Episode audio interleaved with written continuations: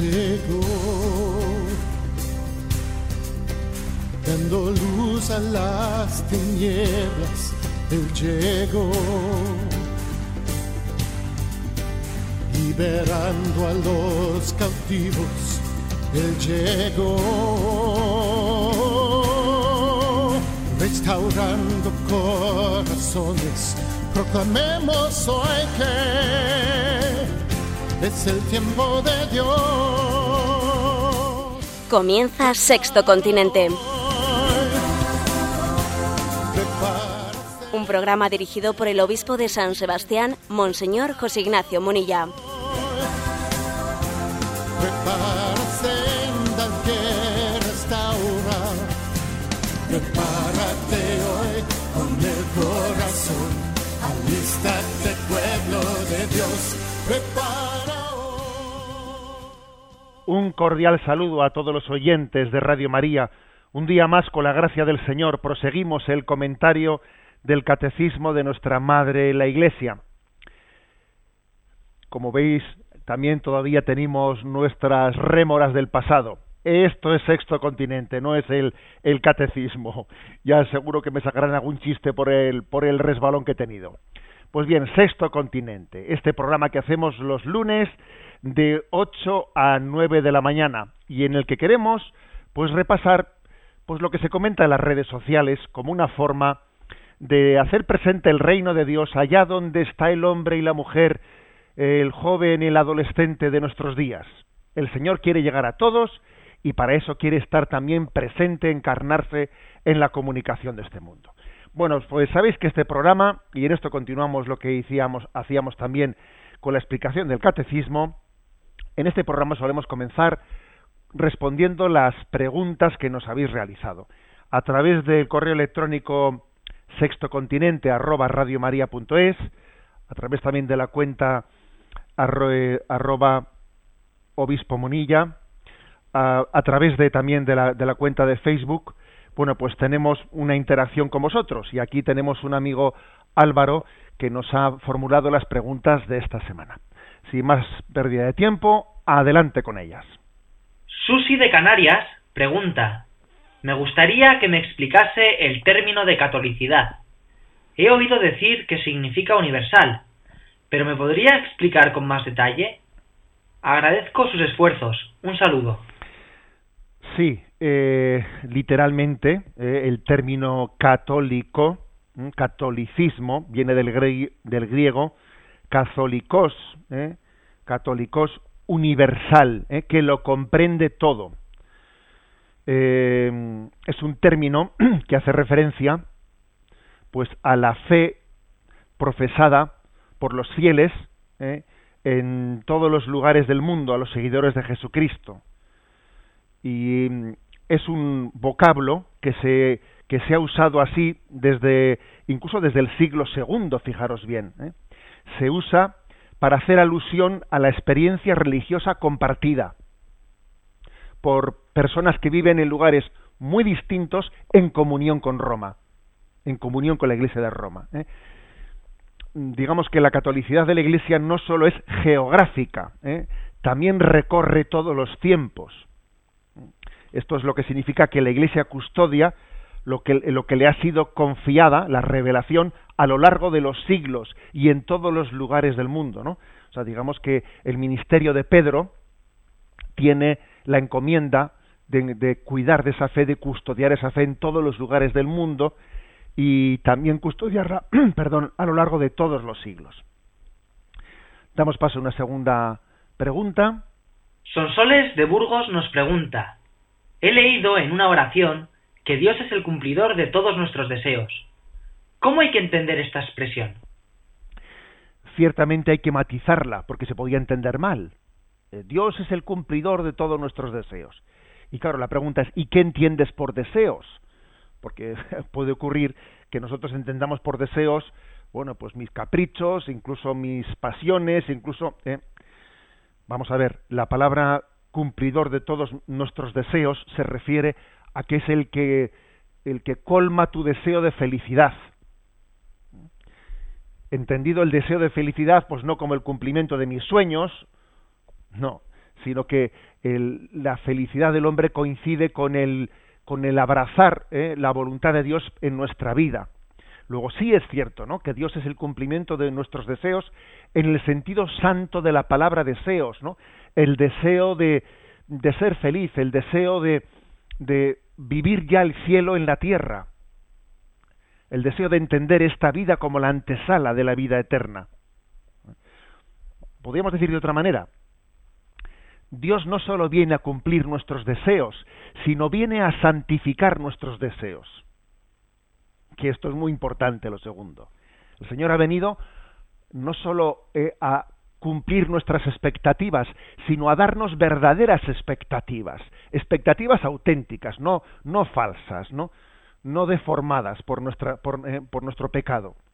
Él ha venido a que deseemos la vida eterna, a que deseemos la verdadera felicidad. Damos paso a la tercera pregunta. Rafa comparte con nosotros lo siguiente. Amo a Jesucristo y siento una enorme paz y dicha al leer el sublime y bellísimo mensaje del Evangelio.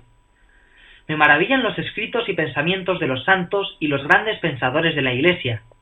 Me arrepiento interiormente cuando peco contra un semejante, pero nunca me he confesado frente a un sacerdote.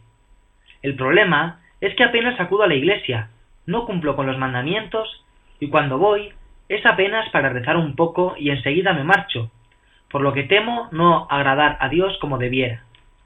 Pertenezco a una familia creyente, tanto yo como los míos nos consideramos católicos, pero no practicantes, aunque amamos intensamente a Cristo y a todo lo concerniente con la Iglesia. En definitiva, mi duda consiste en lo siguiente amar a Jesucristo y saber apreciar todo lo concerniente a la doctrina y pensamiento católico ¿Es suficiente para agradar plenamente a Dios? ¿O Él no estará plenamente contento conmigo por no acudir a la Iglesia ni cumplir con los sacramentos? Esta duda me angustia. Sé que Dios me ama, pero no estoy seguro si estoy sabiendo responder a su amor como Él quisiera. Bueno, es curiosa esta pregunta de Rafa.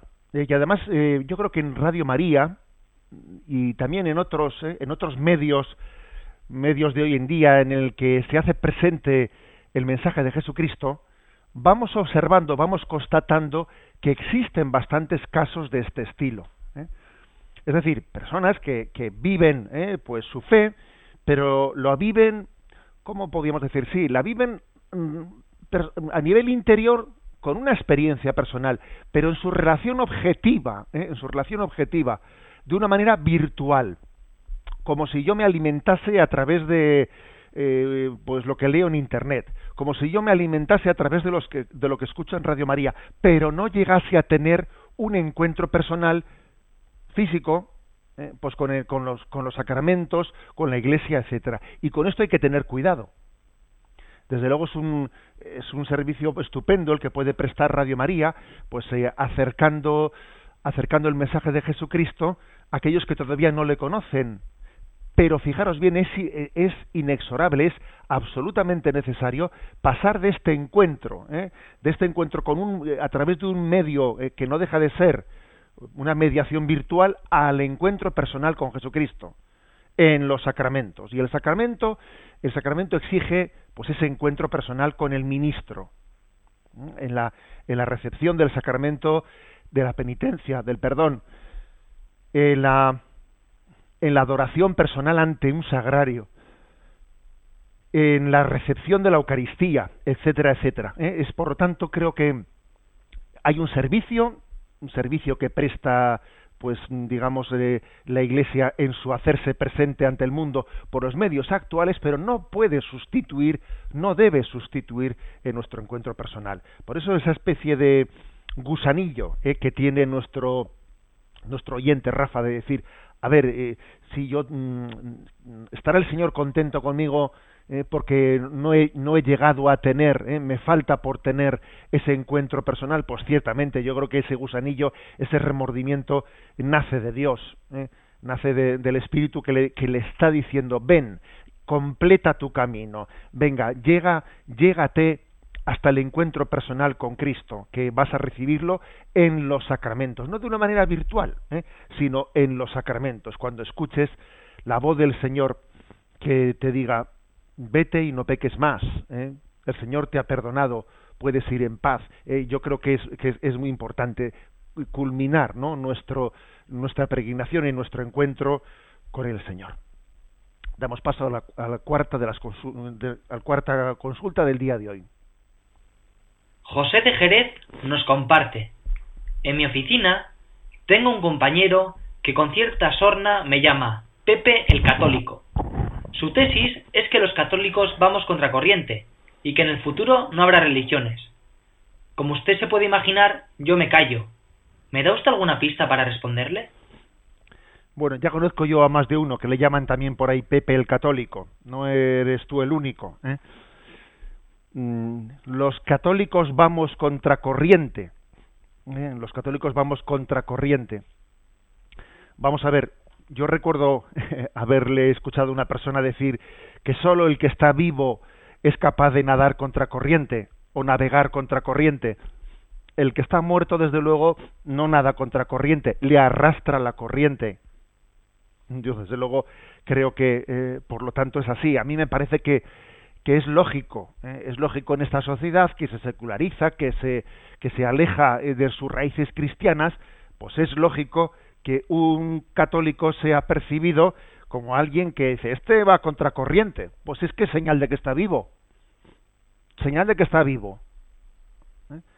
porque cuesta abajo todo mundo ¿eh? rueda, cuesta abajo no hay que estar vivo para, para ir tirar para abajo, uno, la ley de la gravedad le lleva, ¿eh? y lo mismo pasa con, ¿eh? pasa con lo que son la, pues los influjos sociales que nos arrastran, ¿no? Luego yo diría, ¿no? Bendita, eh, bendito testimonio que también hace brotar a veces contradicciones y que te puede hacer percibir como una persona entre comillas molesta, ¿eh? molesta, cuyo testimonio es como un pequeño aguijón, un aguijón que al mismo tiempo que es caritativo, eh, sin embargo es llamativo, caritativo pero llamativo, ¿no? Yo creo que dale gracias a Dios, ¿no? Por, por ser signo de contradicción, bendito signo de contradicción. Adelante con la siguiente consulta. Gloria, no nos dice desde dónde, nos pregunta, estoy a la espera de que me confirmen si sufro de intolerancia al gluten, entre otras alergias que me han aparecido en este último año y que me impiden llevar una vida normal, salir a la calle, etc. Estoy recabando información sobre la comunión y la enfermedad celíaca, pero no veo una solución posible por lo menos donde vivo. ¿Qué puedo hacer? Si todo es la voluntad de Dios, entonces, ¿qué pasa? ¿Que no puedo formar parte del cuerpo de Cristo? Le agradecería un consejo espiritual. Muchas gracias. Bueno, yo en principio diría, Gloria, que, hay que tener paz y que, y que por supuesto que hay muchísimas personas que están en esa en esa mm, situación de ser celíacos o de tener pues una serie de, de intolerancias y que no hay que apurarse por ello. ¿eh? Vamos a ver, es posible que en la parroquia a la que tú pertenezcas o, las iglesias en las que tú hayas podido acercarte pues para celebrar el sacramento de la Eucaristía, es posible que ya existan otras personas ¿eh? que tengan que sean celíacas y si ya existen, pues seguro que la parroquia ya tiene abierto la puerta pues para para poderles administrar el sacramento de la Eucaristía y en estos casos se hace especialmente de dos formas en el caso de que no existan casos anteriores, pues obviamente pues te, requerirá le requerirá a usted pues un encuentro con el sacerdote y una explicación de cómo lo vamos a hacer, ¿no? Y fundamentalmente se suele hacer de dos maneras. ¿eh? Una es con un tipo de formas especiales, ¿no? Que son que tienen eh, pues una una presencia del gluten mínima, ¿eh? mínima que no llega a ser problemática para los celíacos o la siguiente eh, o, la, o, la, otra eh, la otra fórmula es una fórmula de, poder comulgar pues con la sangre del Señor ¿eh? o sea únicamente con, con un cáliz entonces el sacerdote en ocasiones tiene encima de su altar un segundo cáliz un cáliz pequeñito para poder dar con él la sagrada comunión a los celíacos o tiene sino una pues un, una forma que consagra aparte, que es una forma con, con esa, eh, con esa proporción de gluten mínima, eh, que no tiene problema eh, con las, aquellas personas celíacas. Bueno, por lo tanto, lo que hay que hacer es hablar con el sacerdote y decir, ¿y esto cómo lo hacemos y de qué manera lo hacemos? A veces observamos que hay parroquias que, pues, que están ya organizadas y ellas mismas tienen esas, esas formas ya preparadas, otras parroquias que no están tan preparadas, pues suele ser el propio fiel el que pasa antes por la sacristía y si eres el, el, el, único, pues igual él mismo le entrega al sacerdote una forma que él mismo ha adquirido eh, pues en un portaviáticos y se, y se la deja al sacerdote para que él la consagre. Eh, es decir, no hay que acomplejarse en absoluto por ello. ¿eh? Vamos a ver, pues ojalá todos los problemas fuesen de esta trascendencia y ojalá todos los problemas se pudiesen solucionar tan fácil. ¿eh? Yo creo que es muy importante el no acomplejarse, ¿no? En lo, cada uno tenemos nuestras peculiaridades y circunstancias y que en cosas como estas no digamos, ay, es que me van a ver, me, me van a comentar de mí. Nada, por el amor de Dios. ¿eh? Yo creo que tenemos que superar, ¿no? Pues esa especie de, de, de dificultades que si uno las juzga objetivamente hablando se dice, a ver, si es que esto no, no tiene importancia ninguna, ¿eh? no tiene importancia alguna. Por lo tanto, ánimo, gloria, ¿eh? y y cuando ya pues estén esas alergias ya todas ellas examinadas pues una conversación con el sacerdote y, y de acuerdo pues cómo se va a afrontar no o sea cómo se va a poder llevar a cabo esa administración del sacramento de la Eucaristía. Damos paso a la última de las preguntas. Miguel Ángel de Pamplona nos pregunta me gustaría que aclarara cuándo los ministros laicos autorizados por el obispo pueden ser ministros extraordinarios de la comunión, ya que pienso que se está haciendo de los ministros extraordinarios meros ministros ordinarios en muchas parroquias. ¿Puede un ministro laico autorizado dar la comunión mientras el sacerdote está sentado o en la sacristía? Gracias. Bueno, yo creo que la propia pregunta de Miguel Ángel eh, ya da una pauta para entender. Cuando se llama ministro extraordinario, Mm, de la Eucaristía, pues es por algo. ¿eh? También los, las palabras tienen un significado. Y quiere decir, bueno, pues que la ausencia de sacerdote, o cuando, por ejemplo, hay un sacerdote pues, eh, pues mayor, que es un cierto riesgo que él esté bajando las escaleras pues para dar la comunión, porque puede tropezarse. O sea, hay circunstancias, bien sea por ausencia de sacerdotes suficientes, o bien sea porque hay una edad muy avanzada, mm, pues que no hace conveniente que que se muevan eh, más de lo, más de lo, eh, de lo prudente, pues eh, para, ese, para ese caso concreto los ministros extraordinarios de la Eucaristía es el que están. La clave está en que no en que no confundamos la promoción del seglar. A veces yo creo que tristemente lo que se observa es que se confunde la promoción del seglar con pues con clericalizarlo, con asumir cosas pues que son propias pues del sacerdote. y es una equivocación a veces los sacerdotes nos secularizamos y a los laicos o a los seglares les clericalizamos y eso es un error. ¿eh? Lo que lo que supone una lo, que tiene de específico el, seglar, ¿eh? el laico, no es el de asumir en la Iglesia pues servicios servicios clericales que, que, que, tienen que asumir muchas veces por la, por la escasez de sacerdotes, pero tienen que hacerlo pues no porque eso suponga una promoción, sino porque es que es necesario un servicio. ¿eh? Pero lo que es específico del sacerdote, del seglar, no es eso, ¿eh? no es dar la comunión, ¿eh? sino que es en todo caso hacer presente a Cristo en el mundo, cristificar este mundo en la empresa, en el, en el estudio, en, el, en, cualquier, en la familia, sin duda alguna, ¿no? Eh, por lo tanto, creo que esa pregunta de Miguel Ángel queda suficientemente respondida. Y bien, vamos a adentrarnos en este programa de Sexto Continente. Eh, vamos a adentrarnos en la primera de las secciones, después de haber, en la siguiente sección, después de haber respondido ya a las preguntas.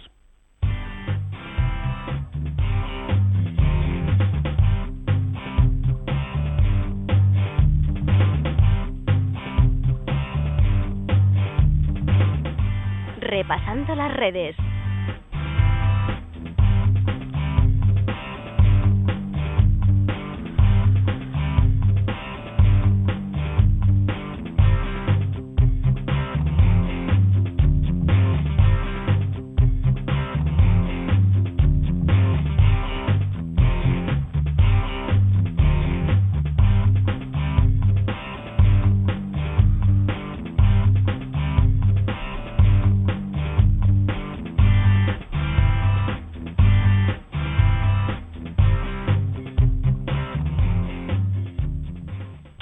Bueno, pues esta semana tenemos que comentar en este repasar las redes ciertamente un acontecimiento que ha eh, conmovido, o sea, que ha impactado la vida de la Iglesia y además no solamente la vida de la Iglesia, sino que en parte pues ha sido un trending topic, eh, pues también en, la, en las redes sociales, que ha sido también un disgusto para todos nosotros. Me refiero al informe de ese comité de la ONU en el que se ha criticado, se ha dirigido a la Iglesia Católica, se la ha estigmatizado eh, así públicamente por el tema de los abusos sexuales a los niños. Sin duda alguna, habréis visto que ese tema esta semana ha tenido un impacto muy especial y me parece que eh, dentro de este navegar por las eh, por las redes este repaso de las redes nos encontramos con, con este aspecto que tiene que ser comentado por nosotros. Bien, se trató, por lo tanto, de un comité de expertos. Es un comité de expertos formado por 18 miembros que son elegidos por los estados firmantes, ¿no? De la ONU, bueno, por los estados firmantes de una eh, de un acuerdo internacional eh, al que también está adherido, eh, adherido la Santa Sede de, en defensa del derecho de los niños. También la Santa Sede, ¿no? Está adherido a ese comité, mm, mm, a, ese, a esa declaración para los derechos de los niños de la ONU, y entonces se crea ese comité de expertos. Ese comité de expertos eh, suele hacer una pues una declaración que no es jurídicamente vinculante y que habitualmente no suele ser noticia, pero claro, en este caso, en este caso vaya si lo ha sido y ha alcanzado unos titulares además verdaderamente escandalosos, ¿no? La ONU condena al Vaticano por su inacción ante los abusos sexuales. ¿eh? La verdad es que es una exageración, porque a ver un comité de un comité de expertos que ni siquiera son jurídicamente vinculantes y que, hombre, decir que es la ONU son unos, a ver, eh, han sido unos cuantos eh, expertos, pero pero es cierto que los titulares mediáticos es la ONU dice, ¿no? En su, en su informe dice que el comité está gravemente preocupado de que la Santa Sede no haya reconocido la amplitud de los crímenes, cometidos, eh, de que no haya tomado las necesarias medidas para afrontar los casos de abusos sexuales a menores y para proteger a los niños y que haya adoptado políticas y prácticas que hayan llevado a la continuación de los abusos y a la impunidad de los perpetradores. Algo muy grave que sin duda alguna habrá sido un gran disgusto para el Papa Francisco y lo ha sido para todos nosotros. Vamos a ver qué, qué hay que decir a este respecto. Bueno, pues hay que decir, en primer lugar, que este informe sigue a la comparecencia que tuvo lugar el 16 de enero en Ginebra, en la que el representante de la Santa Sede en ante la ONU, Monseñor Silvano Tomasi, hizo una exposición de cuál había sido el problema, ¿no? Pues el problema descubierto y en la en la Iglesia Católica de cómo se había eh, pues se habían ido constatando una y otra vez que había habido casos de pederastia y, él explicó ampliamente cómo a partir del año eh, 2002 2002 en el que ya de una manera muy muy fuerte saltan no todavía entonces estábamos estábamos con Juan Pablo II a partir de de ese año 2002 la Iglesia comienza a revisar interiormente ¿no? toda su normativa para que para cortar de raíz estos abusos eh, comienza a su propia legislación interna, la formación de los seminaristas, el tipo de candidatos que se pueden aceptar al sacerdocio, eh, el tipo de, de, de medidas legales que hay que tomar para para que estas personas sean juzgadas por una parte canónicamente, pero también civilmente, eh, cómo hay que cortar con esa costumbre indebida de cambiar de destino, eh, pensando que por cambiar de destino una persona va a dejar de tener actitudes de este tipo, la tolerancia cero, vamos, ¿no? Esa, esa política de tolerancia cero que comenzó en el año 2002, luego el Papa Benedicto XVI le dio todavía un impulso muy superior y finalmente el Papa Francisco le ha, ha rematado, ¿no?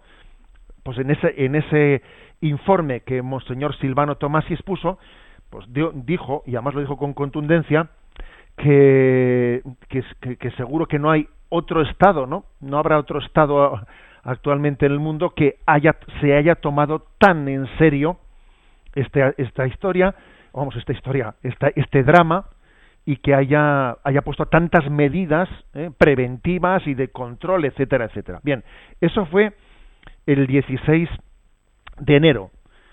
Posteriormente ha venido, ha venido este informe en el que ni se cita tan siquiera, ni se cita tan siquiera pues todo lo que la Santa Sede en su intervención había expuesto sobre todas las medidas tomadas, etcétera, y se habla y se acusa a la Iglesia como si todo eso estuviese por afrontar.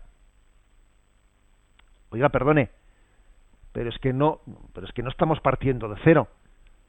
Es que es que hemos abordado eh, hemos abordado, o sea, llevamos ya 12 años desde el año 2002 habiendo eh, habiendo destapado este problema, poniendo, habiéndolo puesto encima de la mesa habiendo pedido responsabilidades a los obispos que no, no habían ¿eh? Abordado con todas sus consecuencias o que habían tapado los, los, problemas en vez de en vez de hacer luz sobre ellos, o sea, y han sido destituidos, o sea, perdón, usted, ustedes ahora no puede no puede hablar de esta cuestión como si no hubiese sido abordada hasta ahora. Y una prueba de la mala voluntad de la mala voluntad que ha tenido este informe eh, el portavoz de la Santa Sede, el padre Lombardi, comentando este documento de, eh, de estos expertos de la ONU, ha, hecho una, ha hecho una consideración tremenda. Dice, no son capaces de entender o no quieren entender. Que ya es decir, ¿eh? esto por parte del portavoz de la, de la Santa Sede. Digo que un, un indicativo, desde luego, de la mala voluntad, pues ha sido el hecho de la mezcolanza ideológica que se contiene en este informe de 16 páginas. ¿eh? Una mezcolanza ideológica en la que viene a decir que, eh, según, e, según este comité, los derechos de los niños estarían más protegidos en la Iglesia si ésta, si ésta cambiara su doctrina sobre el aborto, si ésta cambiase su doctrina sobre la homosexualidad, si la Iglesia eh, permitiese el acceso a la anticoncepción, si aceptara otros tipos de familia. Pero ¿qué tiene que ver una cosa con la otra? ¿Pero por qué aprovechan esta cuestión ahora para cargar contra la doctrina católica? Pero además, ¿qué ataque a la libertad religiosa es que un comité de la ONU se ponga a cuestionar la doctrina católica? Que además, no se les caerá de vergüenza a un comité para los derechos de los niños decir que la Iglesia tiene que aceptar el aborto para así defender los derechos de los niños. Pero ¿cómo se defiende los derechos de los niños aceptando el aborto? Pero bueno, pero eso, pero eso, eso qué lógica tiene. por lo tanto, el problema de la pederastia tiene lugar porque la Iglesia no ha admitido la homosexualidad, porque la Iglesia no ha admitido el aborto, porque la Iglesia no ha admitido, pero, pero, pero qué razonamiento es ese. En el fondo, fijaros, me da la impresión de que de que esto se ha convertido que la Iglesia Católica el hecho de que mantenga no pues una concepción eh, humanista antropológica pues que, que, está en contra de corriente que, que, no se sale de este de esta especie de dogma de la ideología de género que hoy en día se quiere se quiere eh, imponer. Esto es lo que no se le perdona. Esto es lo que no se le perdona a la Iglesia no el que el que tenga una firmeza en la concepción de la familia, en la concepción de la fidelidad, en la concepción del amor maduro, en la apertura, en la transmisión de la vida, en el respeto de la vida desde la concepción, esto es lo que no se le perdona. Bueno, pues hay que decir que mm, la Iglesia ha respondido mostrando su malestar por ese por ese informe, diciendo que, que ese informe da la impresión de que ha sido escrito antes de haber escuchado la intervención de la Santa Sede, es un informe como si desconociese lo que la Iglesia ha hecho en 12 años, en 12 años. Bueno, y hay que decir que, que incluso las recomendaciones que ese comité da en su informe, en su informe, figuran ya desde hace muchísimos años, desde que este, este problema estalló, dentro de las normas y directrices. Por ejemplo, ese comité allí dijo, la Iglesia tiene que cooperar con las autoridades civiles, tiene que suspender del ministerio sacerdotal a los sospechosos, tiene que ampliar los plazos de prescripción, tiene que desarrollar programas preventivos. Perdón, pero usted llega tarde, llega 12 años tarde.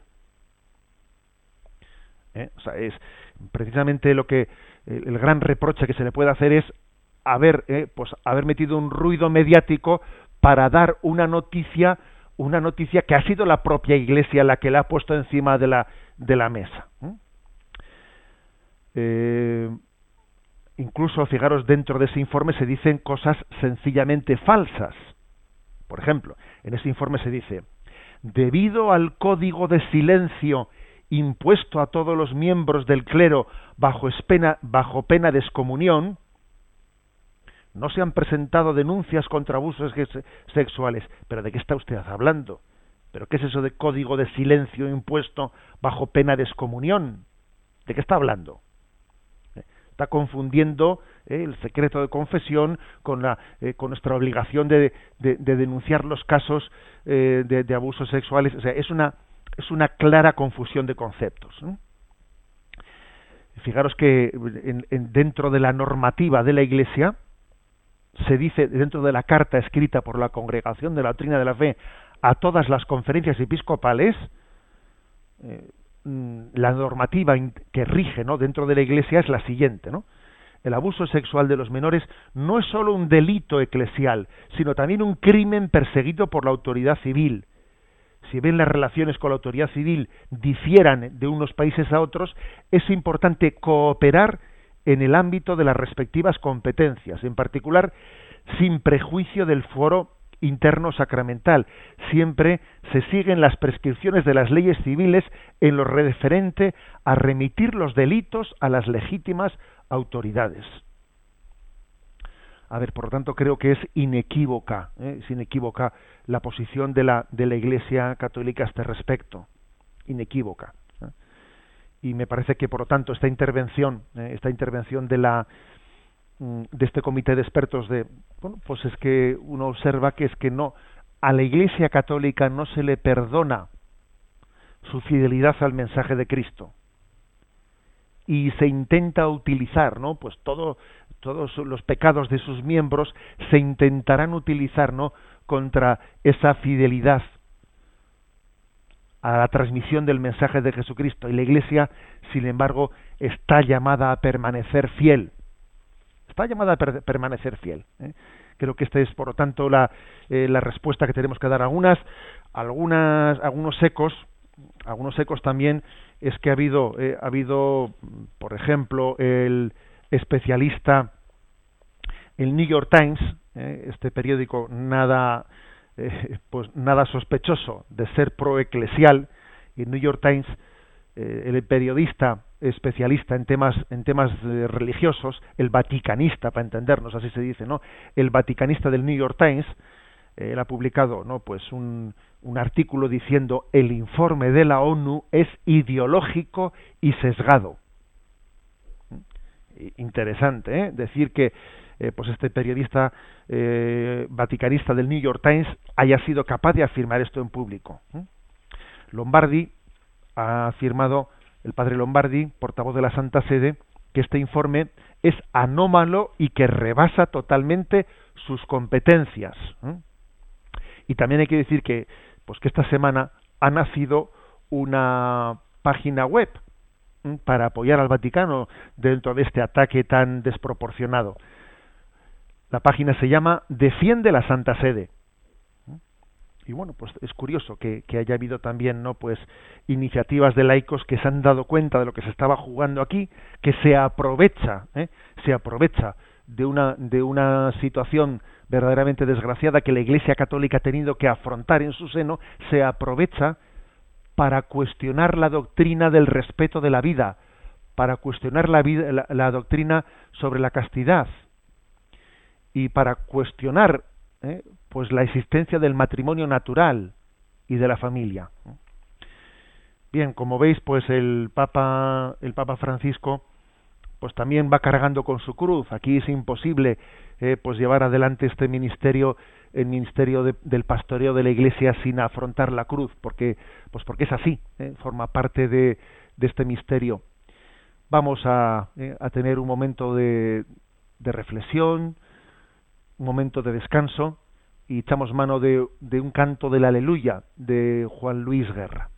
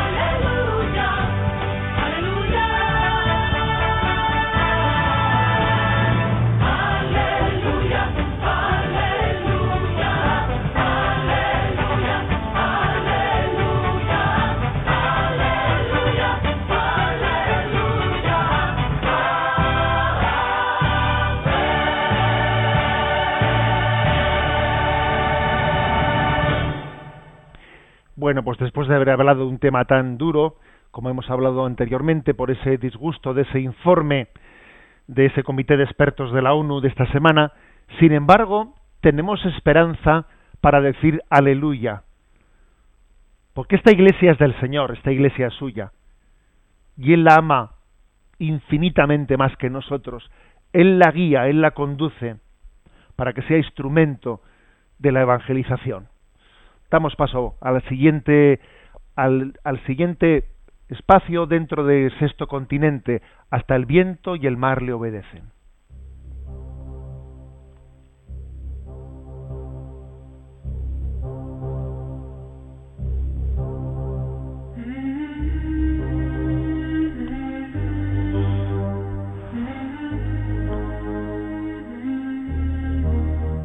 Hasta el viento y el mar le obedecen.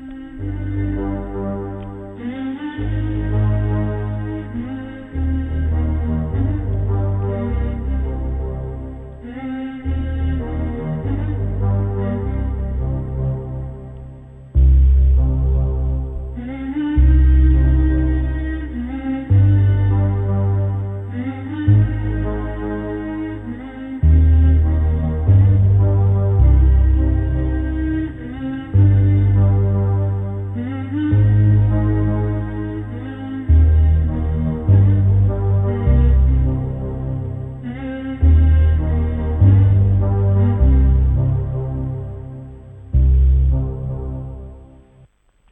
Bien, pues en esta sección, hasta el viento y el mar le obedecen, tenemos que hacer una referencia, una referencia obligada y además gozosamente hecha, pues al día de mañana, mañana 11 de febrero, día de la Virgen de Lourdes, hay un aniversario muy clave en esta historia reciente de la vida de la Iglesia. Mañana se cumple un año de que nuestro Papa emérito, Benedicto XVI, pues presentase su renuncia. Fue tal día como mañana, 11 de febrero, día de la Virgen de Lourdes, cuando en ese contexto del consistorio en el que el Papa estaba en un encuentro con un grupo de cardenales, anunció, leyendo allí en latín, pues su renuncia. Quizás no hayamos reflexionado lo suficiente sobre el hecho de que el Papa Benedicto XVI eligiese esa fecha, eligiese la fecha de la Virgen de Lourdes para, para llevar a cabo esa renuncia. ¿Por qué eligió esa fecha mariana? A ver, eh, casualidad no pudo ser. El Papa estaba meditando eso, eh, lo, lo, llevaba dentro de, dentro de sí, estaba preparando, no, pues eh, había orado intensamente y había elegido esta fecha. ¿Por qué la eligió? Yo creo que él, eh, sin duda alguna, como además eh, aquí lo importante es agarrarnos a la literalidad de lo que él nos dijo y la explicación que nos dio de por qué renunciaba.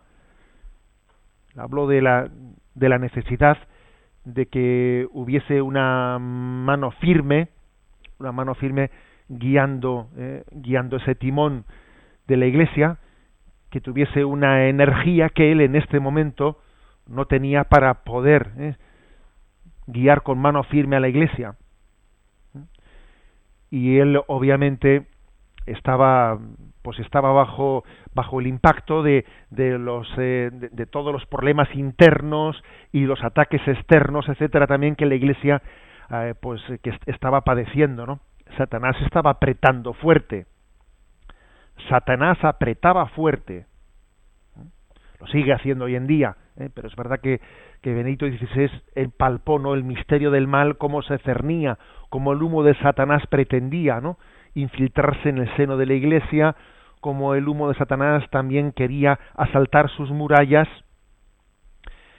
Y entonces estoy convencido que el Papa Benedicto XVI recordó a María y recordó a la que aplastó la cabeza de la serpiente, aquella descendiente descendiente de Adán, que se tendría la plena victoria sobre Satanás recibida de Jesucristo.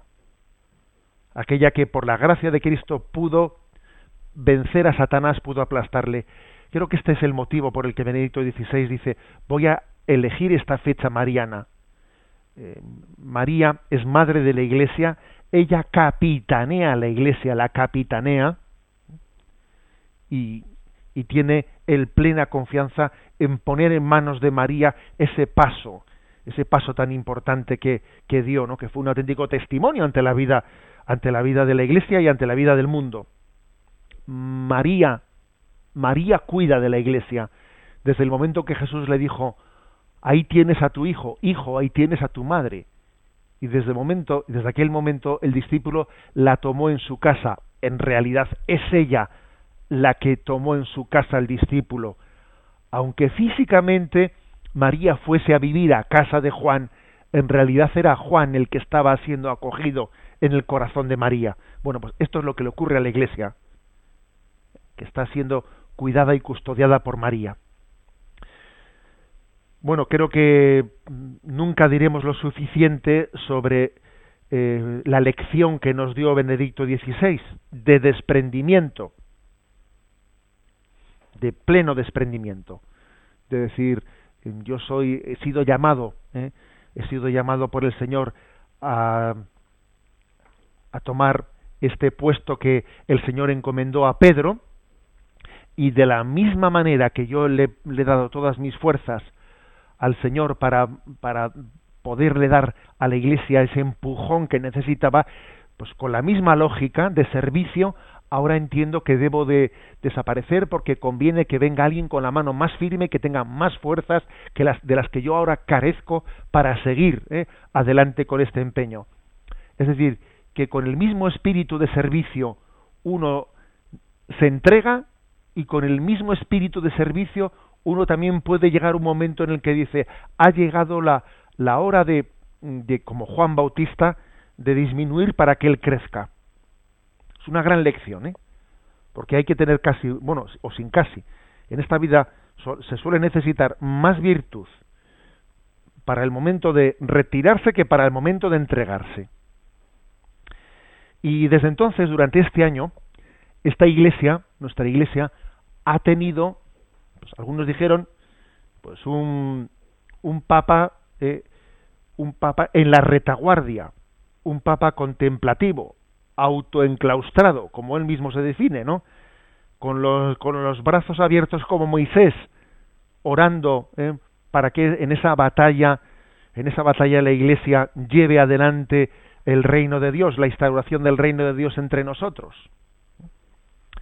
Recientemente, pues, eh, Andrea Tornelli, que es un, pues, un famoso eh, vaticanista, hablaba de, bueno, había tenido un encuentro con el, con el secretario eh, personal de, del Papa emérito, ya con 87 años, ¿eh? ya tiene 87 años nuestro papa, nuestro papa emérito, y su secretario personal, George, que, ya también al mismo tiempo compagina, es curioso, ¿no? El estatus de este hombre, que compagina ser el secretario personal de Joseph Ratzinger, del Papa Benedicto XVI, y al mismo tiempo ser también el jefe de la Casa Pontificia con el Papa Francisco, y está a medio camino entre uno y el otro, bueno, pues él nos abría un poco la intimidad, nos contaba algo, ¿eh? es su secretario de la intimidad de Benedicto XVI, y nos dice cómo vive oculto, vive en oración, nos cuenta cómo se levanta a las cinco y media de la mañana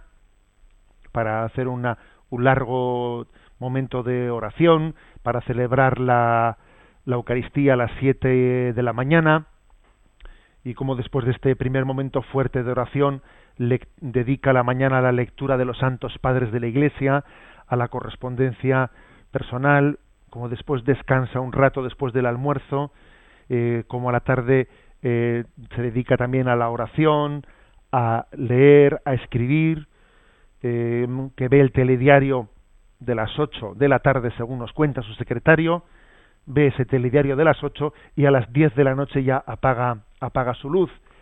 Nos cuenta también algunos detalles como las pocas veces que que el Santo Padre ha salido, eh, ha salido de, de, ese, de ese enclaustramiento que se encuentra en esa residencia que es Madre de la Iglesia, eh, se llama Madre de la Iglesia, esa residencia Mater Ecclesiae, como vive con cuatro, eh, con cuatro consagradas, Memores Domini, que atienden, atienden esa casa, y la verdad es que de una manera tan sencilla hemos sabido pues como entre las pocas veces que el Santo Padre ha salido pues salió un día eh, el día 4 de enero salió de incógnito a visitar a su hermano que estaba ingresado en el hospital Gemelli y que también salió unos meses atrás para bendecir en los jardines vaticanos la estatua de San Miguel eh, que fue bendecida junto con el Papa Francisco bueno pues yo tengo una pregunta, ¿saldrá el Santo Padre y concelebrará con el Papa Francisco en las canonizaciones de Juan Pablo II y de Juan XXIII? Es una pregunta de curiosidad. Ya sé que el Papa, nos, el Papa Benedicto XVI no nos está escuchando, pero si nos escuchase, yo le diría, anímese usted, que nos encantaría a todos los que vamos peregrinos a Roma de poder verles a los dos juntos en ese altar allí en la plaza de San Pedro, nos encantaría, ¿no?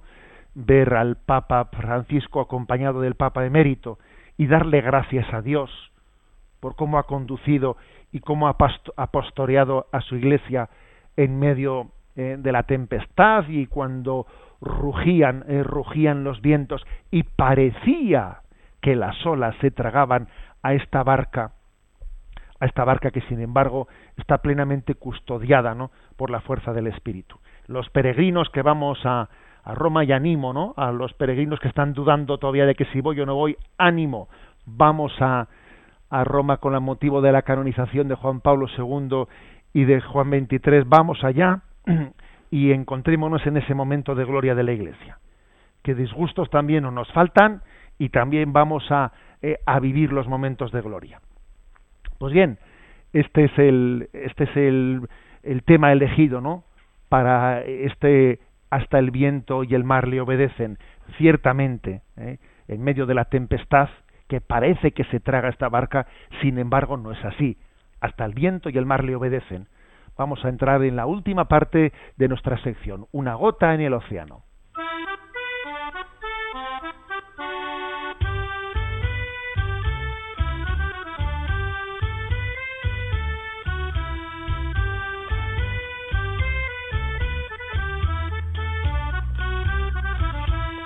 Una gota en el océano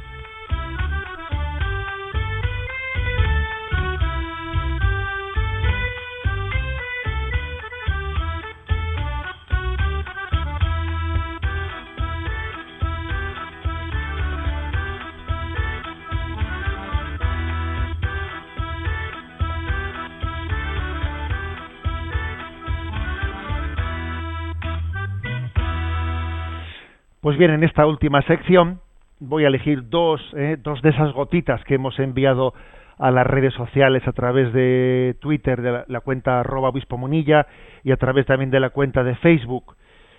Y una de ellas, una de esas gotitas, eh, quise enviarla al día siguiente o a los dos días de que nuestro eh, arzobispo de Madrid, don Antonio María Rouco, presidente de la Conferencia Episcopal Española todavía, pues por unos por pocas semanas, porque ciertamente en marzo vamos a celebrar eh, la nueva plenaria de la Conferencia Episcopal en la que habrá eh, la renovación de los cargos y, y, entonces tendremos un nuevo presidente de la Conferencia Episcopal, pero bueno, todavía de momento lo sigue siendo él y como bien sabéis, pues él ha recibido un ataque un ataque de ese famoso grupo radical feminista conocido como Femen, en el que ese grupo de, de mujeres de mujeres desnudas eh, pues le, le, han atacado como acostumbran hacerlo lanzándole lanzándole todo tipo de improperios insultos y gritando el aborto es sagrado etcétera etcétera etcétera no pues un, eh, un episodio muy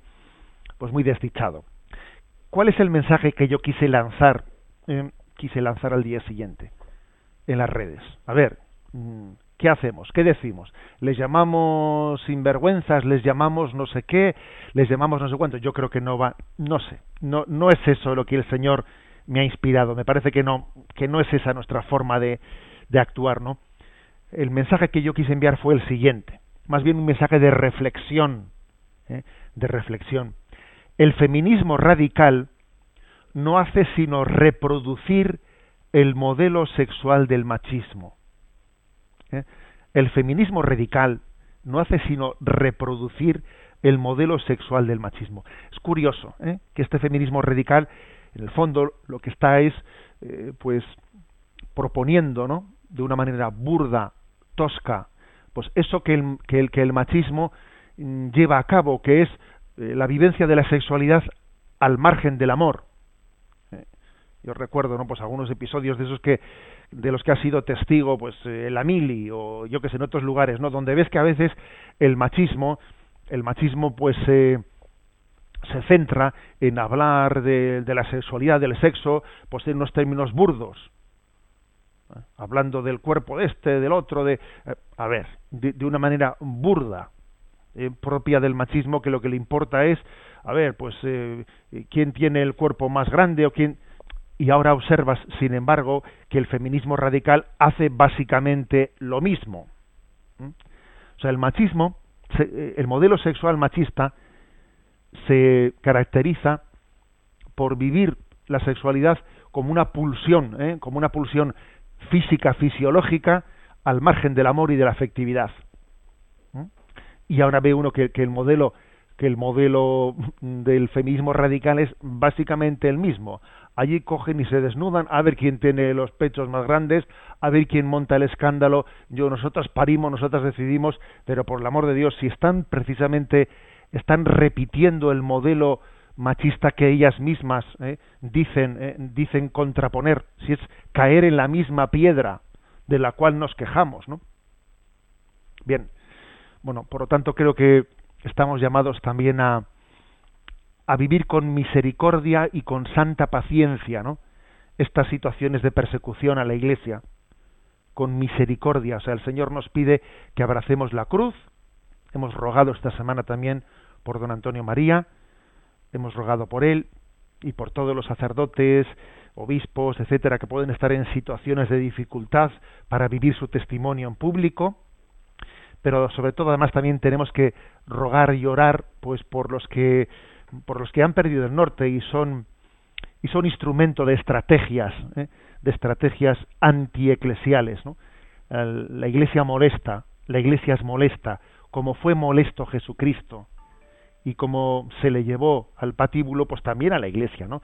Se le pretende llevar al patíbulo. Ese fue uno de los mensajes enviados a, la, a las redes.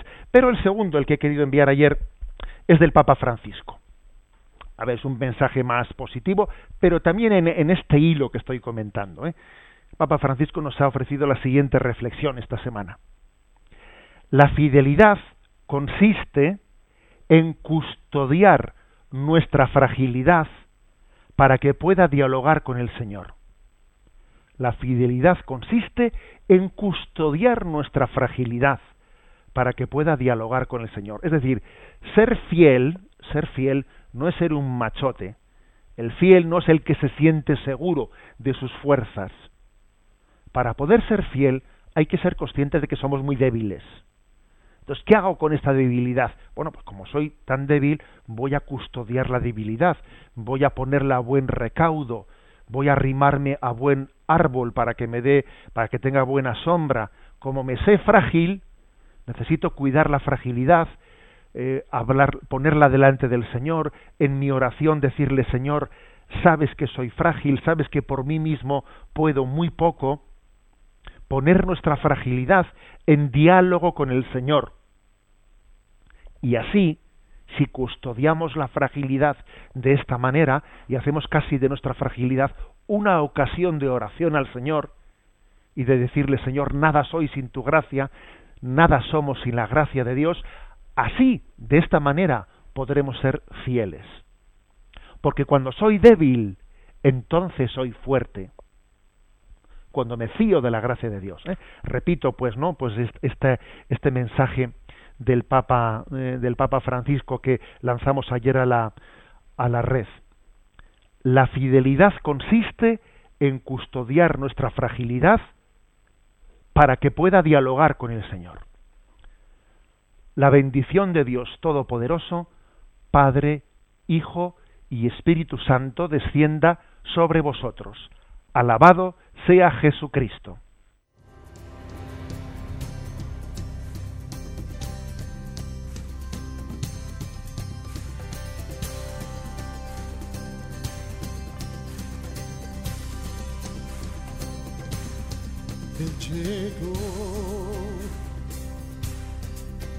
Dando luz a las tinieblas.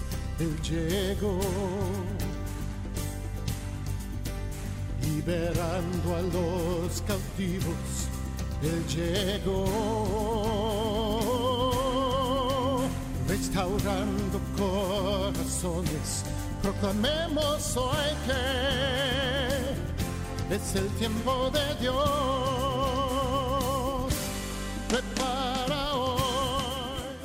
Han escuchado Sexto Continente con el obispo de San Sebastián, Monseñor José Ignacio Munilla.